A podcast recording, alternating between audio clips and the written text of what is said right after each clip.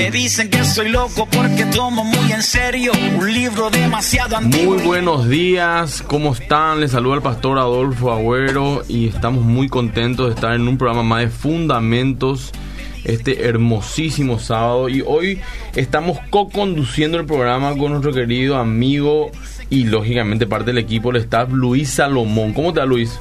Muy bien, Pastor, muy buenos días, muy buenos días a toda la audiencia también. Y bueno, hoy tenemos eh, unos súper invitados que vienen a traernos temas de actualidad y muy, necesario de que, sobre todo los estudiantes, tanto del colegio como de la universidad, estén atentos, ¿verdad? Porque los del colegio en poco tiempo más, aunque muchos de ellos piensen que falta mucho, en pocos años nomás después ya están, se encuentran con la realidad de la universidad y la gente de la universidad que está ahí luchando con situaciones muy, muy delicadas muchas veces y necesitamos como creyentes siempre estar preparados para dar razón de la esperanza que hay en nosotros, como dice la palabra.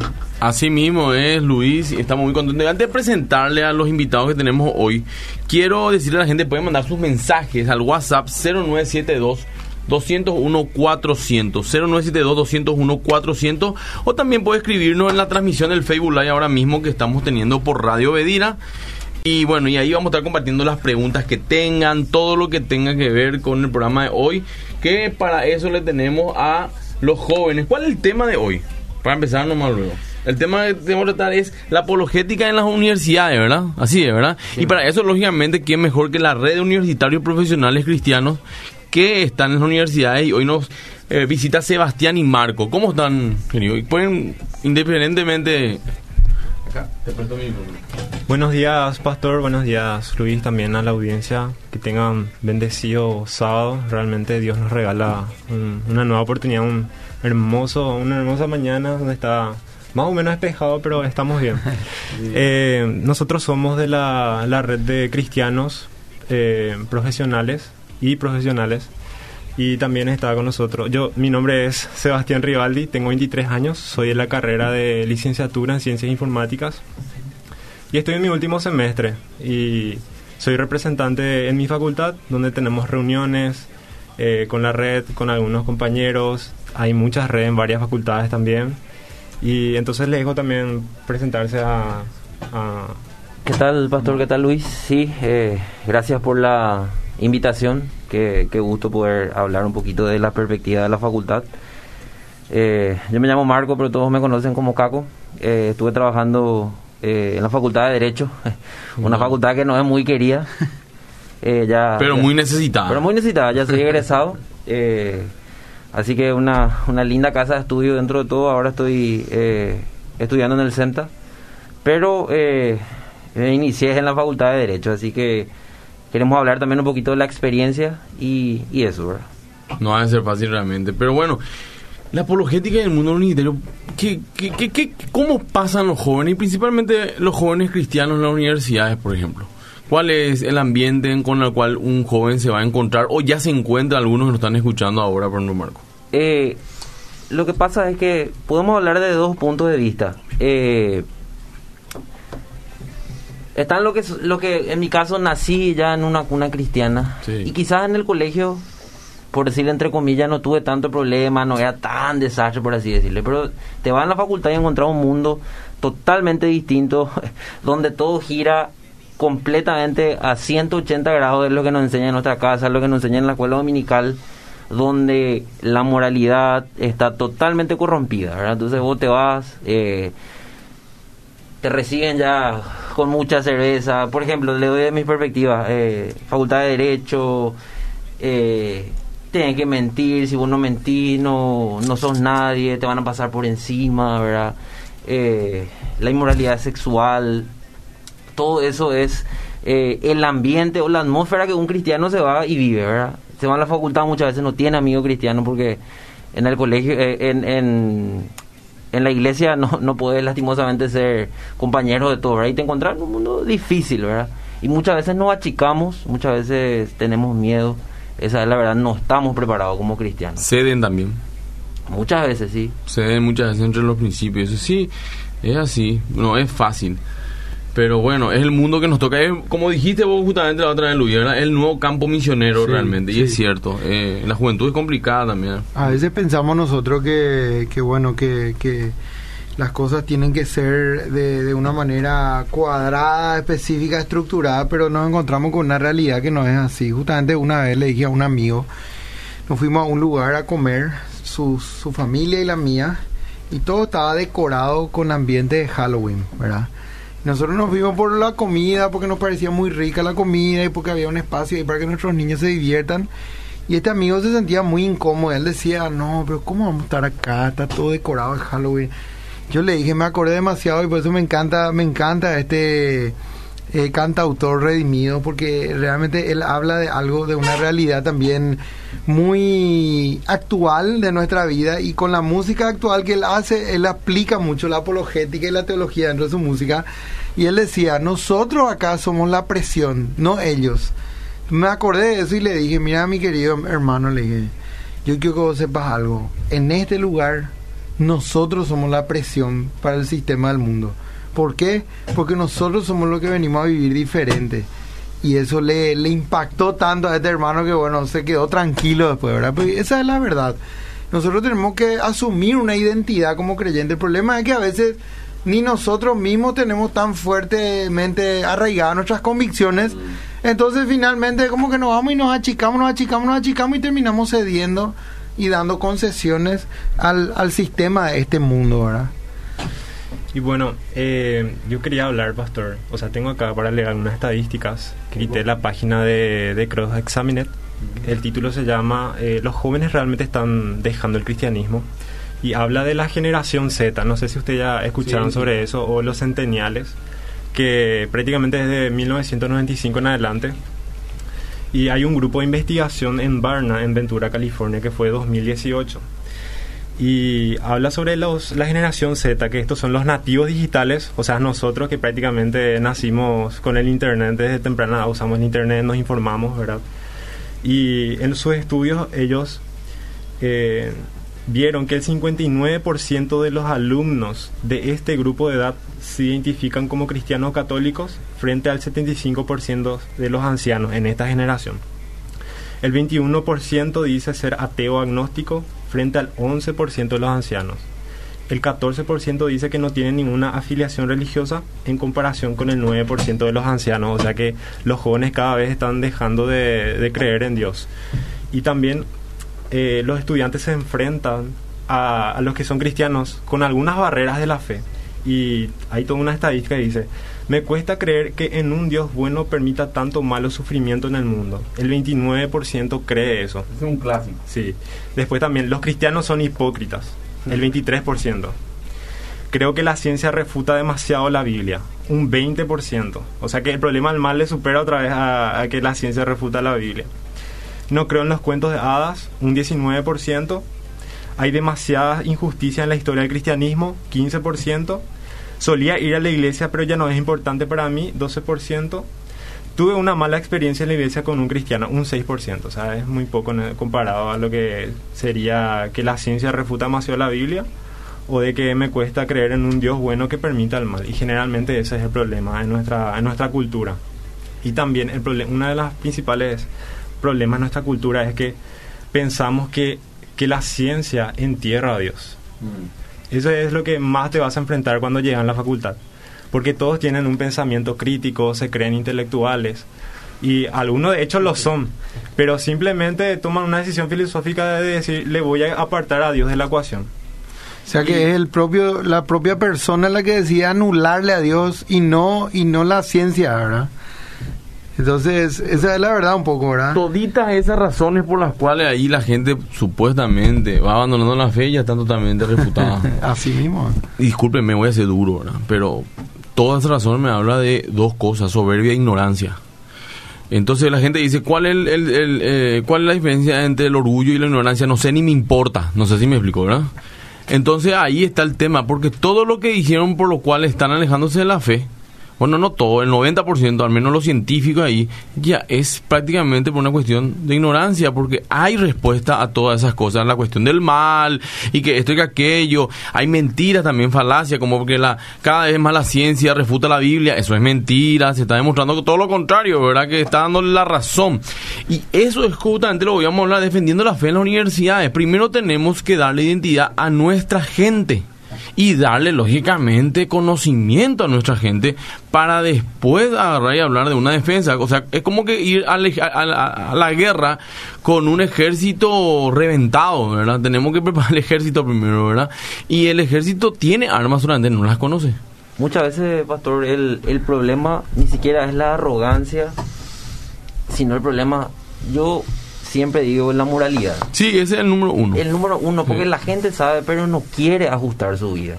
Y, y, y, y, de eso también tenemos que hablar, porque el cristiano, el que se va y que no tiene una base sólida, se va a la facultad y se, si no está parado en una buena base, se derrumba lastimosamente. Lo, lo, que pasa es que cuando vos le a un joven, le decís, ¿por qué te está alejando de la iglesia? Y te, te plantea todas esas cosas y le empieza a refutar, empieza a refutar, empieza a refutar, y se cuenta totalmente rodeado, sale el verdadero motivo. Quiero vivir mi vida. Es el... Ah, ok. ¿Y qué es quiero vivir mi vida? ¿Qué implica esa palabra que en mi vida? Quiero hacer lo que quiero. Y dentro de todo no quiero decir que es moral, entonces lo busco la vuelta para dar una explicación racional o de que estoy pichado, enojado con la fe. Pero al final es para justificar nomás lo que quiero hacer. Y está luego, dice la Biblia, ligado al corazón del joven, dice. ¿Qué está ligado al corazón del joven? Necedad. La necedad. O sea, es duro, ¿verdad? Pero ¿qué pasa? También tenemos una generación de jóvenes que son diferentes. Usted es un ejemplo que, tienen la fe, la red universitaria eh, eh, eh, enseña, acá alguien mandó un mensaje, me lo voy a leer después todos los mensajes manden, dice, las universidades no son para aprender religión, no, tampoco es para aprender marxismo cultural ni leninismo, ¿verdad? Pero sin embargo la aplican como loco, ¿verdad? y nadie se va a enseñar religión, sino a respetar lo que uno tiene, ¿verdad? Pero el tema es no, ellos no dejan que vos hables, pero te vuelven loco adoctrinándote a vos en su línea, ¿verdad? Entonces, bueno, es el tema. Sebastián. Eh, Pastor, yo quería explicar un poco el, el contexto de, cómo un cristiano cuando empieza la facultad con qué se va a enfrentar. Yo, por ejemplo, cuando llegué a la universidad, yo llegué con mucho entusiasmo. Yo estaba encendido espiritualmente, vamos a decirle. Quería hablar de Cristo, tipo, tener mi amigo y empezar a hablar de Dios y predicar. Pero te encontrás con un ambiente donde no todos están de acuerdo con lo que con lo que vos pensás y te van a cuestionar en la universidad te vas a encontrar con compañeros, profesores que van a cuestionar tu fe o te van a querer ridiculizar por ser cristiano. Te vas a encontrar con preguntas difíciles de responder, como por ejemplo el problema del mal. Este no es tampoco un tema así, ¿sabes que El problema del mal es tal, tal, Claro, no una respuesta de 10 segundos. sí, no es una respuesta. Entonces, esas preguntas incluso van a hacer dudar, te van a hacer dudar si vos no estás preparado. Totalmente. Eso es lo que pasó a mí, yo no, yo no conocía la apologética, yo no estaba preparado la iglesia no no no no te entrenó para eso. Sí no, no, nos entrenó. Y la cultura misma la cultura misma cristiana es que nos hizo de esta manera vamos a decirle que, que no estamos cómo se dice formados en esa área. Entonces el cristiano empieza a tener dudas dentro de la universidad y muchas veces prefiere callarse nada más y estar en una esquina ¿Por qué? Porque te van a, si vos empezás a hablar y no y, vos tenés ese mal concepto otra vez de que la fe es ciega, que no tiene evidencia, los escépticos que te van a cuestionar van a tener razón. Porque simplemente tu fe no tiene fundamentos. El famoso que cayó toro dice mucho. Así mismo. Entonces, esas dudas nos van a llevar a una frialdad espiritual. Y eso es lo que pasó conmigo. Me llevó a una frialdad espiritual. Donde simplemente eh, ya, ya no quería predicar porque tenía miedo a que me tachen de fanático religioso, porque no sabía cómo responder esas preguntas y yo mismo tenía esas dudas. Y muchas veces nosotros pensamos que esas dudas son malas. Porque pensamos, o la cultura cristiana nos hizo pensar de que nosotros tenemos que creer fielmente en Dios sin tener ninguna duda. O creer ciegamente. Así mismo. Sin razonar, sin razonar nuestro pensamiento y sin, sin creer que nuestra fe es una fe razonable, ¿verdad? ¿Cómo era el eslogan del mi tío Raíz Zacarías? Para que el que piensa crea y para el que crea piense algo así, ¿verdad? sí, sí. No me acuerdo muy después alguien me dice acá por mensaje. Y después tiempo. Y y es eso, la consecuencia es que nos enfriamos y prácticamente es más difícil pisar eh, la universidad de esa manera. Porque te, enfrías espiritualmente. Aparte hay un despertar también sexual, justamente que estamos hablando de lo moral. Estamos hablando de gente que un año atrás tenía 18, era menor de edad, de repente entra a la universidad con mayoría de edad, con la presión social. O sea, no es fácil ser hoy en día un joven unitario y como dice eh, todo está en Google, dice ahora la gente, ¿verdad? O sea, todo lo que vos le digas pueden agarrar en dos segundos, encontrar 50 artículos que refuten. Entonces es bueno también estar preparado, ¿verdad? Y también tengo una estadística, pastor, de las personas que hablan de que, por ejemplo, si, si vos antes de entrar a la universidad no, no te capacitaste en lo que sería la apologética, ¿verdad? O a dar una respuesta razonable o tener fundamento de tu fe.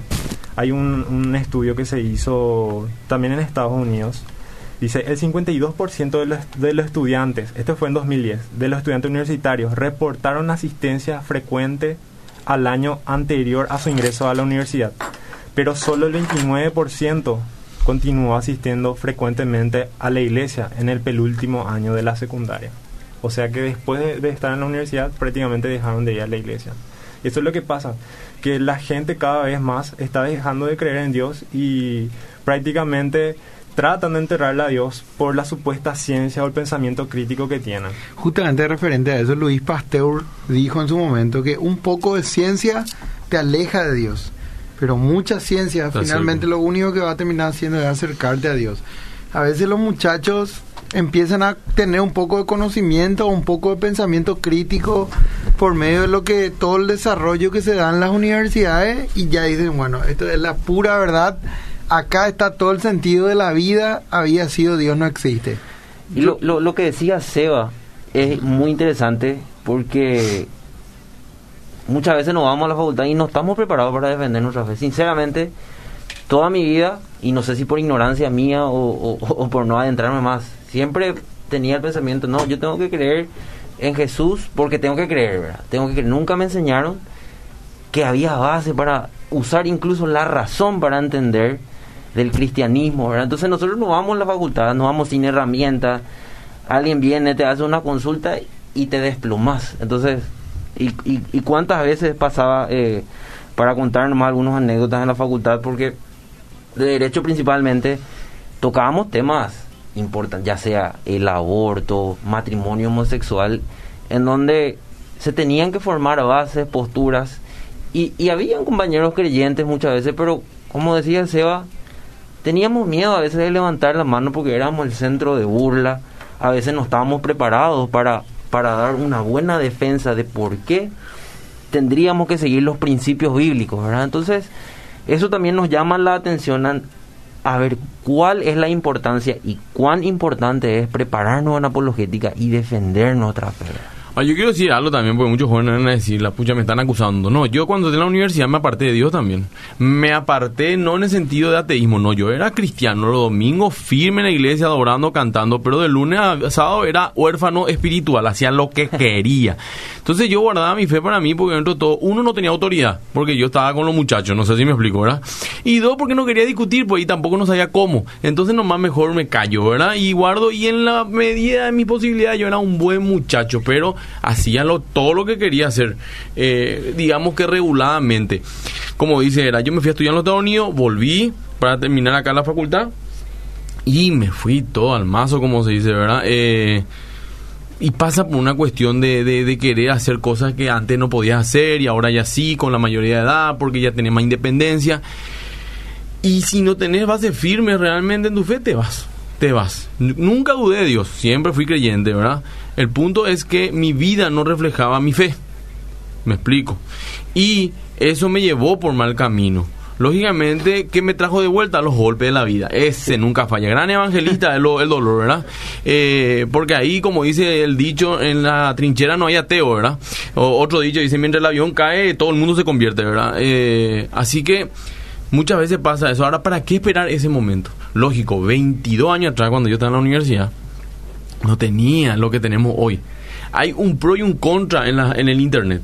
El contra es todos los materiales que nos bombardean y están mal. Y el pro es todos los materiales que tenemos y que podemos acceder en un clic, literalmente. Eh, páginas de, apologeta, la red universitario, miles de favores tenemos ahora mismo que podemos aprovechar como jóvenes.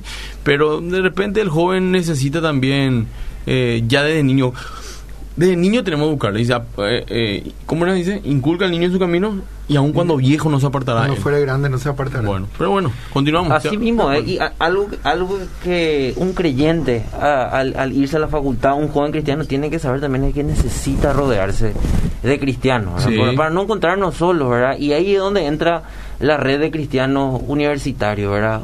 Llevarte a otros amigos cristianos para que sepa que no estás, bueno, no estamos ni solos, ¿verdad? Pero como jóvenes, seamos sinceros. Claro, pero en ese ambiente. A veces nos hemos rodeado.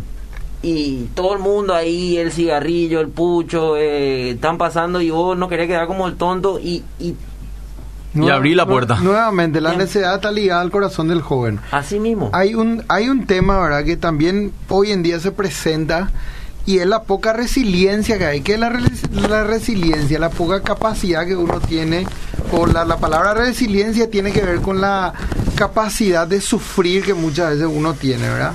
Generalmente nuestros padres o generaciones anteriores, incluso a nuestros padres, tenían una capacidad mayor de resiliencia porque fueron gente que estuvo cercana a la guerra, muchos de ellos participaban de la guerra, entonces saben lo que es sufrir. Hoy en, hoy en día nuestros jóvenes, nuestros jóvenes y adolescentes, e incluso nosotros mismos, ¿verdad? Eh, no tenemos tanta capacidad de resiliencia y un poquito de sufrimiento ya nos hace retroceder.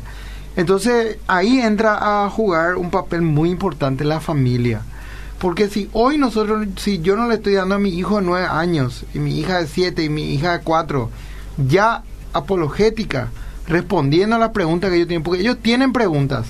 Solo que a veces como padres estamos tan enérgicos trabajando todavía también por la juventud que tenemos que de repente no nos ponemos a pensar tanto, gran siete, la pregunta que me está haciendo y el nivel de respuesta que nosotros le damos va a determinar que el día de mañana, cuando, cuando mi hijo esté en la universidad, realmente pueda estar o no capacitado para ceder o no ceder a las presiones de este mundo. Así mismo. El mundo va a seguir presionando.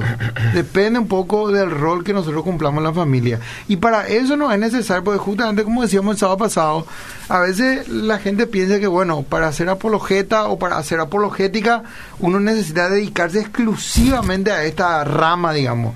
Y esto no es así. Como creyentes hacemos apologética todos los días de nuestra vida. A veces no nos damos cuenta nomás, pero es necesario que nosotros podamos enérgicamente trabajar en nuestra casa también. Como dice, no hay preguntas nuevas, gente. Eh, y si las hay, hay muy pocas. Y todas fueron respondidas. Así que mm, que no te asustes con una pregunta. ¡Wow! Me hizo jaque mate. No, tranquilo. Llamar a los muchachos, a la red universitario. Revisar en internet. No hay preguntas nuevas. Normalmente siempre son las mismas. Y ya tienen mil veces respuesta. Y después tal que quiere entender, entiende. ¿verdad? El tema es primero vos vos estar preparado y en tu principio firme. Yo quiero leer algunos mensajes de texto, ya pasó 25 minutos del programa y hay unos mensajes que está mandando la gente. Si vos puedes leer el del Facebook, te voy a agradecer Luis y yo leo lo del WhatsApp porque está acá en el WhatsApp web. Y acá, hola Pastor Emilio, no está el Pastor Emilio, pero le manda saludos, seguramente nos están escuchando. Equipo Cañón, estoy tan gozosa y el auto oculto ungido, Pastor. Dios les bendiga desde el Luque, lo voy a escuchar Susana, su seguidora. Eh, mañana el autoculto. Vamos a eso un poquito después. Buen día, bendiciones. Para ayudar al pensador a creer y al creyente a pensar. Rabí Zacarías. Muy bueno. Ese es el eslogan. Ahora me acuerdo. Para ayudar al pensador a creer y al creyente a pensar. Buen día. Sé que no viene el tema, pero aún quedan profecías por cumplirse o solo nos resta esperar la segunda venida de Cristo. Daniel, soy de capeta escuchando. No es el tema porque vamos es un, para hablar un buen rato. Buenos días, Obedida. Le diste en el ojo. La verdad es que los jóvenes quieren vivir su vida y no quieren que nadie lo observe su vida impía o pecaminosa. Descartan a Dios y la Biblia para hacer lo que quieren. Romano capítulo 1 dice Gustavo. Acá dice, yo por ignorancia lastimosamente no pude defender mi fe muchas veces. Incluso mi exnovio me hablaba de que no creen que Jesús es el Hijo de Dios, pero sí creen en Dios, pero en el Dios de Baruch, Espinosa, no sé qué que es un Dios que solo habla de cosas buenas, igual que un político, y siempre me callé nomás. hasta que estudié un poquito apologética y ahí tomé la decisión de inclusive terminar mi relación y defender mi fe. Bien. Uno sabe, acá. Buenos días, quisiera compartir. Yo caí en las drogas siendo líder ministerial y de jóvenes. Años me llevó a salir, pero por gracia de Dios volví a Dios. Qué bueno, qué lindo testimonio. Ese también otro tema, cuando uno cede ante las cosas, abre puertas. Eh, un pucho nomás, un trago nomás, y están abriendo mega puertas, dice. Acá dice Elias Strowell, fue la evidencia de la ciencia y la historia la que me impulsó a abandonar mi ateísmo y convertirme en cristiano. Eso es cierto, ¿verdad? Eh, bueno, y acá manda eh, Isaac Newton, de grandes pensadores, Luis Pasteur, que vos lo que dijiste, eh, Robert Andrew Milligan, bueno, muy buenos materiales, gracias a la gente, y sigan enviando a 0972 400 ¿Qué tenemos en Facebook? Tenemos un mensaje en Facebook, acá le están mandando saludos, parece que hay un club de fans de Caco y de Sebas. Está la hinchada de Red Universitario escuchando, está bien. Jorge Villalba dice saludos, Sebas y Caco, Daniel Daguerre Candia, qué genial Sebas y Caco. Rosalín Concepción Armoa dice saludos chicos. Marcos Mesa, buen día, Dios les bendiga. Tenía un profesor de física que decía, no entiendo mucho a físicos y científicos de hoy en día que dicen no creer en Dios porque mientras más estudio yo la ciencia y la física, más me aferro a la existencia de Dios. Y vamos a lo que decía Pastor. ¿no? Erika Ochipinti también dice, buen día, tienen muchísima razón, bendiciones, los estoy escuchando desde Villa Florida. Male Centurión, qué grande Sebas y Caco, dice. Cecilia Núñez, y este es un saludo muy especial para ella. Saludos, los estoy viendo desde Turquía. Dios les bendiga. Ahí dan cada lucha que tienen por el tema mismo de la fe, ¿verdad? No, tremendo. Y Susana Tierría envía un mensaje, pero no voy a leer, le voy a alentar a ella a llamar o a comunicarse con los números de confianza. de confianza, porque ella está enviando un tema que está relacionado un poco más a una consejería. Ana Barrios dice, buen día, bendiciones, realmente es de mucha bendición formar parte de un grupo cristiano en la universidad. Ayuda mucho a sobrellevar las cosas en ese lugar. Saludo al grupo GBU, GBUP, que también está llevando la palabra en las universidades. Acá justamente hay jóvenes nos preguntan cómo ser parte de la red universitaria. Al final del programa vamos a dar todas las coordenadas para que la gente pueda eh, bueno, inmiscuirse también un poco en todo este tema, ¿verdad? Algo más eh, que quieran, vamos a ir compartiendo, ¿verdad? Todavía media hora recién del programa. Que la gente envíe también sus mensajes y su participación en Facebook. Facebook y, eh, perdón, WhatsApp. Quiero leer una frase de William Lane Crane, que él habla y dice, si los padres no se ocupan intelectualmente de su fe y no tienen argumentos sólidos a favor del teísmo cristiano, y buenas respuestas para las preguntas de sus hijos, entonces estamos en un peligro real de perder a nuestra juventud. Ya no es suficiente enseñar a nuestros hijos historias de la Biblia simplemente. Necesitan doctrina y apologética. Totalmente. O sea que necesitamos doctrina y apologética. los jóvenes cristianos deben ser eh, instruidos en doctrina y apologética para poder enfrentarnos a la realidad de, de lo que estamos pasando en esta generación. Y ambos fortalecen la fe de uno y también da herramientas para defenderla. Así que es espectacular eso. Así mismo. Eh, vi que Ceci Núñez es la que estaba en Turquía, que leyeron. Sí. Ella justamente iba a hablar un iba a contar su testimonio. Ella es de la red de universitarios. Ella le conoció a Cristo en la red de filosofía. Y de filosofía. De filosofía, en la red de filosofía. Ese es uno de los campos más... Ella cuenta su testimonio, ella se convirtió y le recibió a Cristo ahí en la red. Y justamente lo que estaba diciendo Caco, de que es necesario tener un grupo de cristianos en la universidad. eso es lo que, ese es el fin de, de, la red, la visión y la misión de que nosotros tenemos que llevar el evangelio. De que no están solos. Así mismo. Y hacemos como si fuera grupos hogareños, vamos a decirle. Sí, donde nos reunimos en cada, en cada, en cada facultad, vemos un horario donde reunirnos, donde compartimos la palabra, incluso hacemos charlas apologéticas. Buenísimo. Y el testimonio de Ceci Núñez es que ella ya es egresada y prácticamente Dios le abrió todas las puertas para, para ir a estudiar allá en Turquía. Imagínate el uso que le va a dar a la apologética allá en un país tan conflictivo, donde hay un millón de mezclas de, culturas, de pensamientos y... Justamente se va, el sábado pasado hablábamos del, rol que cumple la apologética en la misión. Así que esto viene de la mano un poco también. Yo quiero decirlo para eh, eh, eh respaldar lo que decís. Yo sé que uno de los motivos por el cual yo cuando estaba en la universidad me aparté, es porque no tenía ese, ese grupo de amigos que me ayuden a sostener la fe. Inclusive cuando yo vuelvo a la fe, estando en la universidad todavía, casi dos, tres años después, lo primero que hice es buscarme amigos. Yo le decía mis tomacitos espirituales, ¿verdad? Porque estaban conmigo todo el día. Y, ¿Y por qué estaban todo el día conmigo, verdad? Porque ellos eran gente de fe que no me iba a instar a pecar que me ayudaban a compartir, teníamos cosas en común. No es que yo estaba apartado, yo tengo mis amigos que ni siquiera son cristianos, pero ellos eran mi primer núcleo y me fortalecían. Así que es muy cierto lo que decís. y ya que estaba hablando de eso, pastor, es importante también agradecerle a toda esa gente que, que nos acompañó en la universidad, porque es difícil muchas veces pararse y decir yo soy cristiano, yo quiero formar eh, una célula. A veces no era para muchos una pelada, llevar una Yo sé que ahora la Biblia puede tener en tu celular, pero llevar una Biblia ahí que te vean todos los muchachos, las chicas, ah.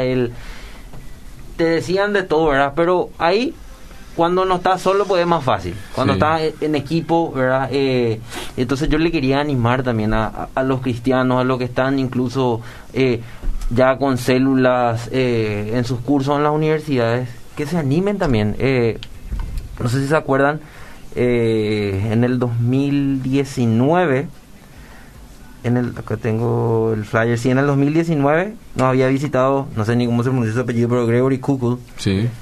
Y a través de la universidad, o sea, de la red, eh, nos viene la oportunidad de traerlo a la Facultad de Derecho, un orador tremendo. Y, y, y no, no, que, no quiero hablar sin, sin un conocimiento específico, pero tengo entendido que nunca se habló así específicamente de la palabra en la Facultad de Derecho, no, no, en, un ambiente, digamos, oficial, porque, eh, y esto es por gracia de Dios, no porque eh, en las materias siempre te piden que, que tengas un, un, cierto horario de extensiones universitarias, eh, donde necesitas obtener horas para recibirte, y siempre venían... Eh, doctores, abogados, economistas, ¿verdad? Pero ahora vino el vino Gregory y nos trajo una muchísimos temas y vimos que había un tema súper importante que podíamos meter en la en, en la Facultad de Derecho eh, llevaba como título preciosas personas humanas no nacidas ¿verdad? y era para debatir el tema del aborto y él se fue a dar una postura bíblica de por qué defender la vida de la concepción incluso daba ejemplos hasta mostró un video y, y, pidió que todos se den recuerdo que, que, tapen sus ojos porque mostró lo que era un aborto eh, en, una pantalla ahí gigante que teníamos en, en el aula magna, contando experiencias donde hay países donde puede abortar a los 7, 8 meses, eh, donde las personas ya, ya no tienen más conciencia de lo que está bien, de lo que está mal, y ahí estamos los cristianos donde tenemos que tener postura, ¿verdad? Entonces, eh, oramos, pusimos en mano de Dios y Dios abrió todas las puertas. Y, vino este conferencista a hablar en la Facultad de Derecho. Si bien es cierto, hay muchos que, que también, entre comillas, defienden la vida. Ya hay un, un, un, número grande de, del, del, del, sector, y no necesariamente de izquierda, ¿verdad? Pero que gente que se levanta, que está diciendo, no, derecho de la mujer, o, o te toca temas sensibles, pero ¿y qué pasa con, con, con las mujeres que han sido abusadas, etcétera, etcétera, ¿verdad? También, clásico. Entonces, se, va, se van personas preparadas a hablarnos, a exponer, ¿verdad? Entonces, qué importante tener un grupo de trabajo y aprovechar las oportunidades. Sí. ¿Y por qué no prepararnos nosotros también y poder dar esas conferencias, esas charlas, hablar, ¿verdad? Y defender eh, nuestra fe. Y como le dije que se tocó el tema de aborto, fue un tema que se habló, se discutió, las personas pasaban, daban su postura y eh, el profesor Kukul le refutaba y fue demasiado interesante. Para mí fue eso desafiante. Sí. No, y eh, justamente el libro de él, le he recomendado, se llama Tácticas. Muy buen libro que habla de cómo defender la fe, no solamente en cuanto a la información, sino a la estrategia. Y eso es muy bueno. Sí, porque a veces nosotros pensamos que necesitamos ser unos intelectuales para defender nuestra fe. Y a veces con sencillas preguntas que le podríamos estar haciendo a la otra persona del por qué cree lo que cree, uno ya le puede estar embretando, ¿verdad? En, en el buen sentido, ¿verdad? Porque la apologética hay que entender algo también. Mucha gente, incluso que escucha regularmente el programa, cree que, que, que la apologética es para constantemente estar en riña con otro y nada que ver Para los no creyentes es para atraerles a, un evangelismo, a, realmente poder expresarles lo que dice la buena noticia del Evangelio, el plan de salvación de Dios por medio de Jesucristo. Pero aquellos que no son creyentes es para afirmarles en su fe y, que, y darles herramientas, que es un poco el objetivo de este programa siempre, y que ellos puedan ir al mundo, que es donde estamos todos los días, ¿verdad? Porque eh, según tengo entendido, la, la, fe, el cuerpo de Cristo está compuesto por personas que se, se identifican como seguidoras de Cristo, ¿verdad? Y ese cuerpo está constituido por varias personas que están en diversos sectores y que necesitan herramientas para, para plantear su fe, tanto su conducta de una manera diferente ante el sistema del mundo, pero también poder expresar en palabras esa fe cuando se presenta la oportunidad sin temor, ¿verdad? Con valentía. No, es, eso lo, es, es muy importante todo lo que decís. Y vos sabías que hay algo que a mí realmente me pone, ¿cómo te puedo decir? Siempre nervioso. El cristiano, el que se sienta en el banquillo acusado. ¿Por qué, pio? O sea, cuando la gente me dice, yo no creo en Dios, ¿y vos por qué crees? no, vos por qué no crees. No, yo vi un video de YouTube con una voz de la computadora y me convenció totalmente, ¿verdad? Entonces, no es así. Y justamente eso dice, ¿por qué? Vos a cuestionarle también por qué cree lo que cree. No, yo no creo nada. Si crees que no crees nada, no sé si me explico, ¿verdad? Eh, como dijo, no sé si fue Stroll también que dijo, eh, mi fe no daba para ser ateo, así que tuve que creer en Dios, ¿verdad? Porque para ser ateo tenés que tener más fe inclusive, ¿verdad? Eh, porque tenés que creer cosas increíbles. Eh, así que es admirable la fe, entre comillas, ¿verdad? Que tienen. Ahora, volviendo al tema de Sebastián, ¿qué tenía lo de decir? ¿Está preparado ahí para decir unas cuantas cosas? Pongo unos mensajes también. Y no sé si para este bloque podemos dejar para el siguiente bloque, pero quería preguntarle a ustedes, pastores, eh, ¿cuál es la solución para esto? ¿Qué ustedes eh, ven que puede ser la solución de los jóvenes cristianos antes de llegar a la universidad y luego de llegar a la universidad? Yo justamente ya dije una de ellas, ¿verdad? Que realmente los padres podamos ponernos las pilas en ese sentido, ¿verdad? Y determinar un momento especial, así como la iglesia tiene programas de capacitación para los para los fieles creyentes, también nosotros generar pero no tanto como un formato así estructurado. Bueno, hijos, vengan acá de, eh, los días miércoles, de tal hora, tal hora, vamos a tener clase apologética antes de que ustedes vayan a la universidad.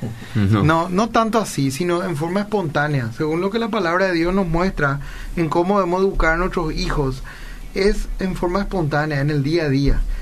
Desde el Antiguo Testamento dice eso, Deuteronomio capítulo 6, versículos 4 al 6, dice, Oye Israel, Jehová nuestro Dios, Jehová uno es, y amarás al Señor tu Dios de todo tu corazón, de toda tu alma, con todas tus fuerzas.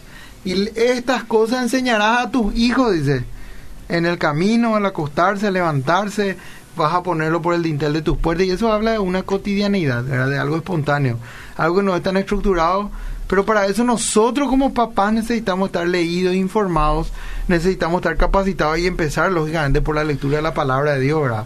que es lo que nos va a dar respuesta. Hoy en día hay una estadística muy que, que incluso está decreciendo y me imagino, no es el 100% de todas las personas, pero me imagino que incluso con esta pandemia, con la ansiedad y todo lo que se está generando, como todas las cosas sufrieron un desbalance y un desajuste, probablemente la disciplina de lectura bíblica también haya sufrido en alguna medida.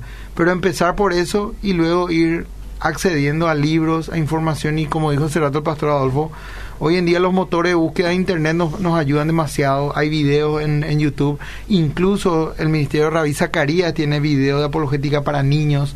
Y de esa forma ir trabajando en el corazón de nuestros niños, respondiendo sus preguntas con la importancia que ellos necesitan para que ellos puedan ir equipados y hacerles conscientes de que si nuestros hijos quieren elegir una carrera que es medio delicada, por ejemplo, por decirlo, porque lo que vemos es que hoy en día hay una gran influencia eh, marxista en la, en la facultad de filosofía. Entonces, hacerles saber, hijo, yo te apoyo plenamente, pero quiero que sepa que va a entrar en un campo delicado voy a estar orando por vos, pero también te pido que te abra conmigo, sepa que contás conmigo, quiero ayudarte y quiero que te vayas equipado. Cosas como esas pienso que de forma espontánea pueden ayudar. ¿Qué puede ayudar, como dice él, prepararse? Prepararse, hasta yo le dije a una amiga, hasta los 18 es tu hijo, después ya va a ser hijo de la vida, ¿verdad? Así que tener tiempo hasta esa. Segundo, no puede dar lo que no tenés.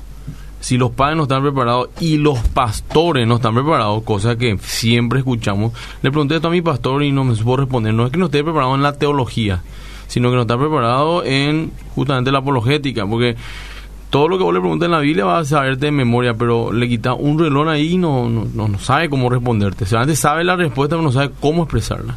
Y lógicamente el entorno, la amistad es saber que no estás solo, porque no da gusto pelear solo una batalla. Eh, sabemos que Dios está con nosotros, pero también queremos verle a los hermanos alrededor nuestro, ¿verdad? Y vivir sin miedo, pero no puedes tener miedo si estás armado. Pero si no estás armado, sí vas a tener miedo. Y armado me estoy hablando de conocimiento, de saber la palabra. Yo creo que eso es fundamental y tenemos que empezar desde jóvenes a prepararle a nuestros, a, nuestros niños primero, después a los jóvenes y bueno, y en la universidad ya entran ya preparados, ¿verdad? Y lógicamente ya es solamente fundamental. La identidad es importante si no tiene identidad, va, cualquier viento le va a llevar. Porque, por ejemplo, a un joven, vamos a hablarlo totalmente trivial, fútbol. No le vas a cambiar de club a alguien que llevó 18, 19 años, por más que su equipo nunca haya ganado nada, no importa. El el ey, el ey, el ey, el ey. ¿Por qué? Porque durante toda su vida su viejo, su papá, su abuelo le inculcó ese amor por ese club.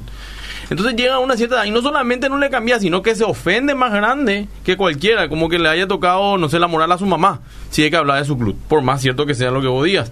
¿Por qué? Porque de niño, qué camiseta, que lleva al estadio. Bueno, con esa misma pasión tenemos que nosotros también hablar de Cristo. No el fanatismo, no porque fanatismo muchas veces es eh, creer algo sin tener argumentación o defender algo sin argumentación. Nosotros tenemos argumentos también. Y esa es la palabra que tenemos que inculcar a nuestra gente. Pasión por lo que amamos y creemos. Y cuando uno tiene pasión, hermano, ya no, ya no hay nada que te mueva. Quiero leer unos mensajes para después ir a, un cierre, ¿verdad? No cierre, tenemos 15 minutos, porque vamos a leer si vos tenés también en... Sí. Dice acá, eh, vino acá, dice... ¿Cómo se parte de la reunión universitaria? Eso vamos a estar diciendo después. Buen día, excelente programa acá escuchando y aprendiendo mucho de ustedes con mi hijo de 21 años, Juan Benítez y Diego Bédiz. Saludos. Buenos días, está súper interesante el programa. Es más que necesario, más aún en la actualidad, tener un buen entrenamiento en la defensa razonable de nuestra fe. Y la red, sin duda, es un excelente lugar para animarnos a eso. Para mí es una gran bendición ser parte. Saludos a los genios Seba, soy Cedi de la red Politécnica, dice. Acá dice, la Red 1 así en medio de una universidad a mí me ayudó muchísimo y a todos los que formamos parte de ella. Soy de la red de la FSA 1. Saludos hermano, Sonia Verdejo, dice acá. Dice bendiciones pastor para mencionar en el programa Grupo de Estudio Apologética Fe y Razón. Dice acá Ronnie, cierto. Ronnie, hay un grupo que se llama Apologética Fe y Razón. Ellos tienen charlas y cursos sobre apologética y otros temas y son todos jóvenes. La gente que quiere contactarse con ellos porque están creando seminarios muy interesantes online, inclusive contactándose gente grosa a los Estados Unidos que van a dar esas charlas, están el 0985 645 630. Anoten 0985 645 630. 30. Son totalmente gratuitas las charlas y es apuntado justamente a lo cotidiano, que es lo que más nos atacan, ¿verdad? Eh, dice, hola pastor Adolfo, me gusta el programa. Un amigo estudiante de geología me dijo un día que el origen del hombre no era Dios, sino el mono, y no supe qué decirle. También me habló del sexto, del sexo antes del matrimonio, y no le acepté esa idea y se fue con, con otra más liberal, Esther Ayala. Todo tiene respuesta Sigue escuchando los programas. Ah, todos los programas nosotros tenemos en una, eh, discoteca en Spotify. Se va a entrar en Fundamento en Spotify y vas a encontrar todos los programas con los títulos del programa y ahí puedes aprender, aprender, aprender como vos quieras. Estos temas se tocan y se van a seguir tocando.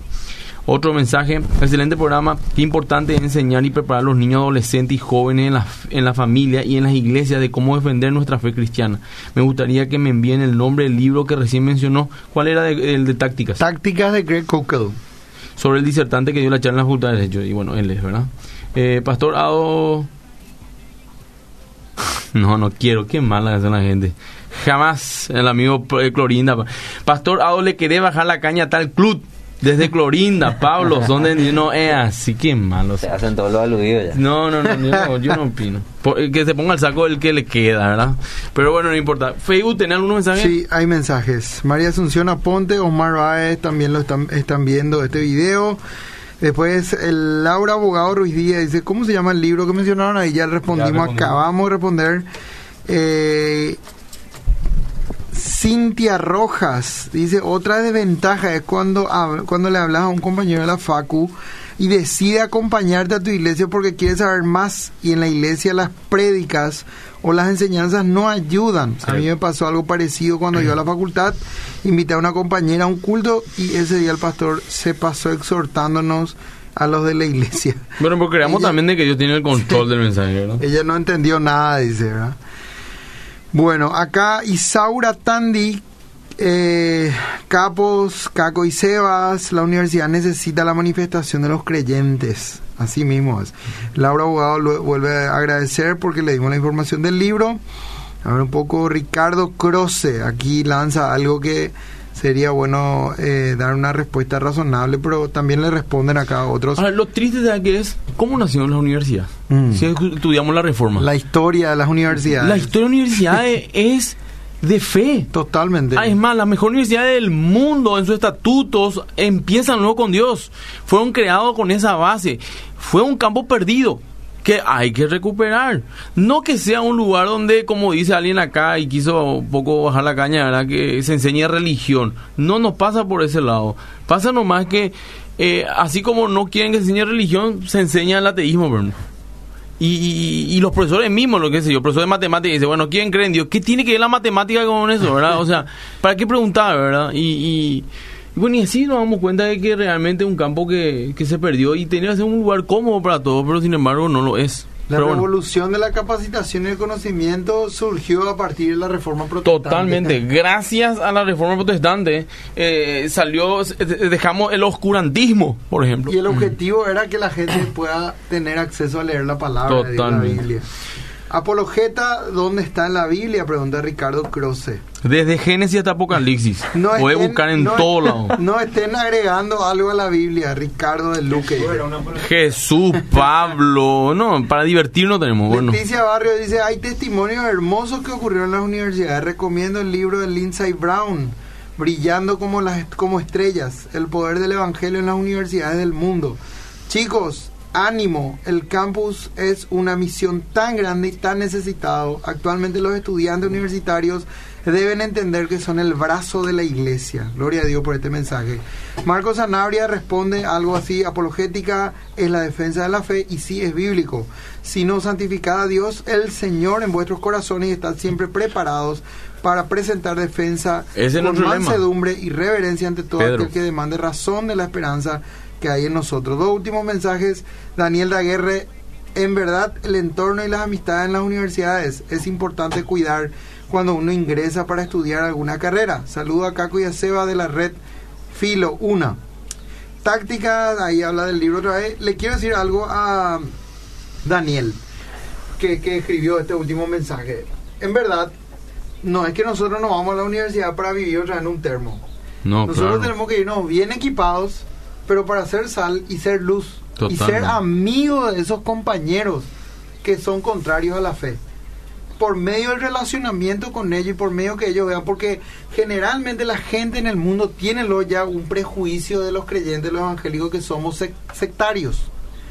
Pero si ellos ven que hay una apertura de nuestra parte y nosotros nos empezamos a relacionar amistosamente con ellos y de verdad ellos entienden que hay un interés de nuestra parte, no para llevar a la iglesia precisamente, sino para que seamos sus amigos y que su vida nos interesa. Ya tenés una gran parte del camino ganado ahí, por medio de ese relacionamiento de amistad. Pero que sea como la Biblia dice, que se conviertan ellos a ti y no tú a ellos. Así es. Algo que es importante, Pastor. Nos quedan nueve minutos, así que. Algo, esto, no metan, ¿eh, hermano? Les cuento nomás así para que puedan algo que nosotros como universitarios tenemos que entender, y con Seba estábamos hablando y estamos muy de acuerdo con esto, no tenemos que separar de la apologética en ningún momento nosotros el evangelismo. Totalmente. No tenemos que separar, porque si bien es cierto, nosotros podemos dar una defensa razonable de, de Jesús, de la Biblia, del cristianismo, pero si no estamos viviendo nuestro cristianismo verdaderamente, como, como dijiste, hermano Luis, si es que no estamos siendo sal y luz, nosotros podemos decir todo lo que queremos, pero lo que hacemos se va al tacho. Entonces yo le animo a todos los cristianos a que hablen de su fe y que realmente vivan el Cristo que están diciendo que creen, que demuestran, ¿verdad? Porque eso es lo que tiene peso muchas veces. Así es, así es. Sebastián. Bueno, pastor, eh, también hablando de la solución, es obviamente, así como, o sea, estoy de acuerdo totalmente con ustedes y también que hay que fomentar la lectura. Así es. Sí. Fomentar la lectura, porque prácticamente todo lo que yo aprendí apologética fue siendo autodidacta. Totalmente. leyendo, hay muchos recursos en internet y la respuesta es el estudio de la apologética. Todos estamos llamados a, a hacer apologética y tenemos eso bíblicamente en 1 Pedro 3.15, ¿verdad? Que todos ya conocen. Que es nuestro versículo lema, Sí. Si quieres leer otra vez para que... Porque el hermano justamente preguntó dónde dice apologética, no. Leen por ahí. Y que ¿Dónde? en el griego el significado de esas palabras que también va a encontrar. Totalmente va a encontrar ahí. Y también hay una palabra griega que dice, estamos, están, estén siempre preparados. Siempre, bro. Esa palabra estén siempre prepara- preparados. Viene una palabra griega, no sé cuál es la, la palabra exacta, pero la connotación significa estar en forma. Es como si fuera irte al gimnasio y tratar de estar en forma. En una semana no vas a estar en forma, ¿verdad? Esta es estar siempre capacitado en esa área. Eso es lo que Pablo quería transmitir en ese momento, cuando escribió eso. Entonces no nos vamos a escapar de la apologética. Cada vez estamos siendo demandados a dar una respuesta en cuanto a nuestra fe o al ataque del cristianismo. Ujú. Y no sé si le conocen a J. Warner Wallace, que es un ex policía detective, eh, es un apologista cristiano. Él dice: los, cri- los cristianos de todas las disciplinas de la investigación y el descubrimiento han utilizado su poder de razonamiento para investigar las pruebas. Los cristianos no son irracionales y la fe cristiana no es ciega. La rica historia intelectual del cristianismo llama a cada uno de nosotros a tener una fe razonable, examinada, basada en evidencia y lista para ser presentada. Sí. Este tipo de fe honra a Dios y resiste a la crítica escéptica y a la duda personal. Esto a mí me hizo volar la cabeza cuando yo entendí que la fe a lo largo de toda la Biblia siempre Dios nos mostró evidencias. No es que creemos por creer nada más. Dios siempre nos mostró todo eso. Y a mí me hizo volar la cabeza porque en el primer congreso apologético en 2018 que se hizo en CENTA y justamente estuve en una organización más que vencedores, la red de universitarios. Ahí fue donde yo abrí mi mente. Ahorita. Así, porque porque yo estaba encerrado, yo no sabía, no- tenía muchas dudas. Ahí hiciste una verdadera apertura de tu mente, ¿verdad? Porque generalmente la gente de ideologías contrarias a la palabra de Así Dios mismo. se llaman de mente abierta, pero ellos terminan demostrando muchas veces por la conducta que son de mente más cerrada, ¿verdad? Así mismo. Y también uno de las- los principales objetivos de, de la apologética es que el cristiano esté animado. Y también lo que te aporta la apologética es coraje. Sí. Eso es lo que a mí me dio. Porque al, porque al vos saber que tenés fundamento en tu fe, eso hace que vos tengas coraje. Sí. Y sin coraje vos no podés hablar de la palabra de Dios. Totalmente. ¿verdad? Y eso es lo que a mí me aportó, porque vos podés hablar tranquilamente, aunque cuestionen tu fe, vos vas a tener una respuesta o incluso cuestionar, así como dijo el pastor, sin titubear. Entonces, tenemos que hacer apologética, pero hay que hacer una apologética correcta, Claro. porque hay gente que hace una apologética incorrecta. Entonces, ¿a qué me refiero? Por ejemplo, hacer apologética no es ganar debates. No. No es ganar debates. Tenemos que quitarnos eso de la cabeza muchas veces porque cuando nosotros estudiamos apologética quiere entrar una soberbia en nuestro corazón. Sí, eso te iba a decir. Ese es un peligro, ¿eh? Es un peligro la apologética. Incluso se puede volver un ídolo. Sí. Y le podés dejar tu comunión con Dios y vos simplemente te, te convertís en un simple deísta, teísta, ¿verdad? Así mismo. Y te quedas ahí. Cuidado, Entonces- ¿eh? la soberbia es uno de los peores enemigos que tenemos los cristianos. Dice que hasta Dios te rechaza. Si vos pecás y te arrepentís, Dios te perdona, pero si sos orgulloso, ni quieres saber nada vos. Se resiste. Ya. Entonces, apologética no es refutar argumentos. Y tampoco apologética no es dar una cátedra al ateo. Por ejemplo, Mm. te vas a la universidad. ¿Sabes que venía acá te una cátedra de historiografía Mm. sobre el Jesús histórico? Eso no es hacer apologética. Hay que hacer una apologética correcta. ¿Y cuál es la apologética eh, correcta? Es la apologética práctica. Es entablar una conversación, entender, comprender a la persona a quien nos estamos dirigiendo y a quien cuestiona nuestra fe. Es mostrarnos tranquilos, humildes, ¿verdad? Muchas veces tenemos que aceptar que no tenemos todas las respuestas. ¿Cierto? y tenemos que decir, ¿sabes qué? Por ejemplo, te doy un ejemplo, me hace una pregunta muy difícil. Qué buena pregunta, o sea, es que no sabría cómo responderte. En una semana te voy, a, En una semana voy a investigar y te voy a responder. Eso va a denotar de vos que vos sos humilde, de que, no, que tenés un pensamiento crítico y que no vas a improvisar una pregunta, porque eso tampoco es una eh, apología, muchos improvisan nomás y empiezan a cranear su... Y se enredan. Sí. Entonces tenemos que tener cuidado con eso. Entonces, la apologética también a mí me ayudó, eh, porque la apologética es una herramienta que te ayuda a hacer evangelismo. Es el medio que se utiliza para poder llegar a las personas. Imagínate, eso hace que las personas puedan abrir sus corazones para poder recibir el Evangelio. Y eso es algo que yo me di cuenta que es realmente importante que necesitamos todos los cristianos. No es que, no es que tenés que ser un superdotado para hacer apologética. No, es así como Jesús y Jesús lo hizo. Jesús fue cuestionado también. Totalmente, como yo. Yo no soy superdotado no más mínimo, así que si yo puedo aprenderlo. Nos queda un minuto y medio. Vos querés decir Marcos, Sebastián, para cerrar. Y quiero dar una conclusión, pastor. Así como dijiste, la universidad tuvo un origen y el origen de la universidad se remonta a la segunda mitad de la Edad Media. Su aporte en el desarrollo de la historia fue muy grande. Por una parte contribuyeron decisivamente al desarrollo de la ciencia y sirvieron de base para que Occidente difundiera los conocimientos desarrollados anteriormente. La universidad fue concebida en el contexto de la fe bíblica.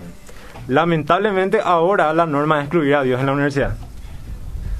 Por ejemplo, en los estatutos de Harvard, así como dijiste, había estatutos que tenían que ver con Dios. Su lema es veritas, que significa verdad. La UNA también tiene un, lema que ahora mismo no recuerdo que es con veritas también.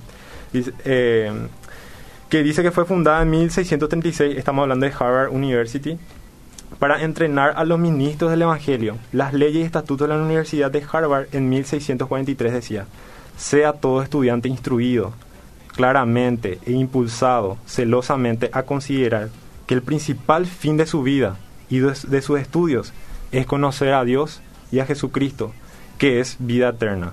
Juan 17.3, o sea, hace alusión a Juan 17.3. Bueno, terminó el programa. Sí, Marco quería dar indicaciones a la gente donde puede encontrarle en el, en el tema de la... universitario? Pueden buscarnos en las redes sociales, Red Cristiana de Jóvenes Universitarios Universitarios y Profesionales Cristianos. Eh, podemos dejar también acá el número en la producción de, de la... Decirlo al aire ahora, inclusive ahí en la transmisión puedo decirlo. O mi número? Pues estamos terminando Le ahora. Digo el, para que se comunique con Seba. Anoten Sebastián Rivaldi 0971 742 923 71 742 923 y ahí le dicen de qué facultad son y él les va a derivar hay un gran equipo atrás de gente que quiere ayudar y yo le animo. Hablen con los cristianos, júntense en sus facultades y tienen que llevar el evangelio a la facultad. Bueno, muchas gracias Luis. Mañana nos vemos en el autoculto a los que se inscribieron. Y bueno, gracias a ustedes también por estar y nos vemos el próximo sábado, Dios mediante. Dios mediante, aquí estaremos. Ánimo, gente. Hasta luego, Dios les bendiga. Hasta luego.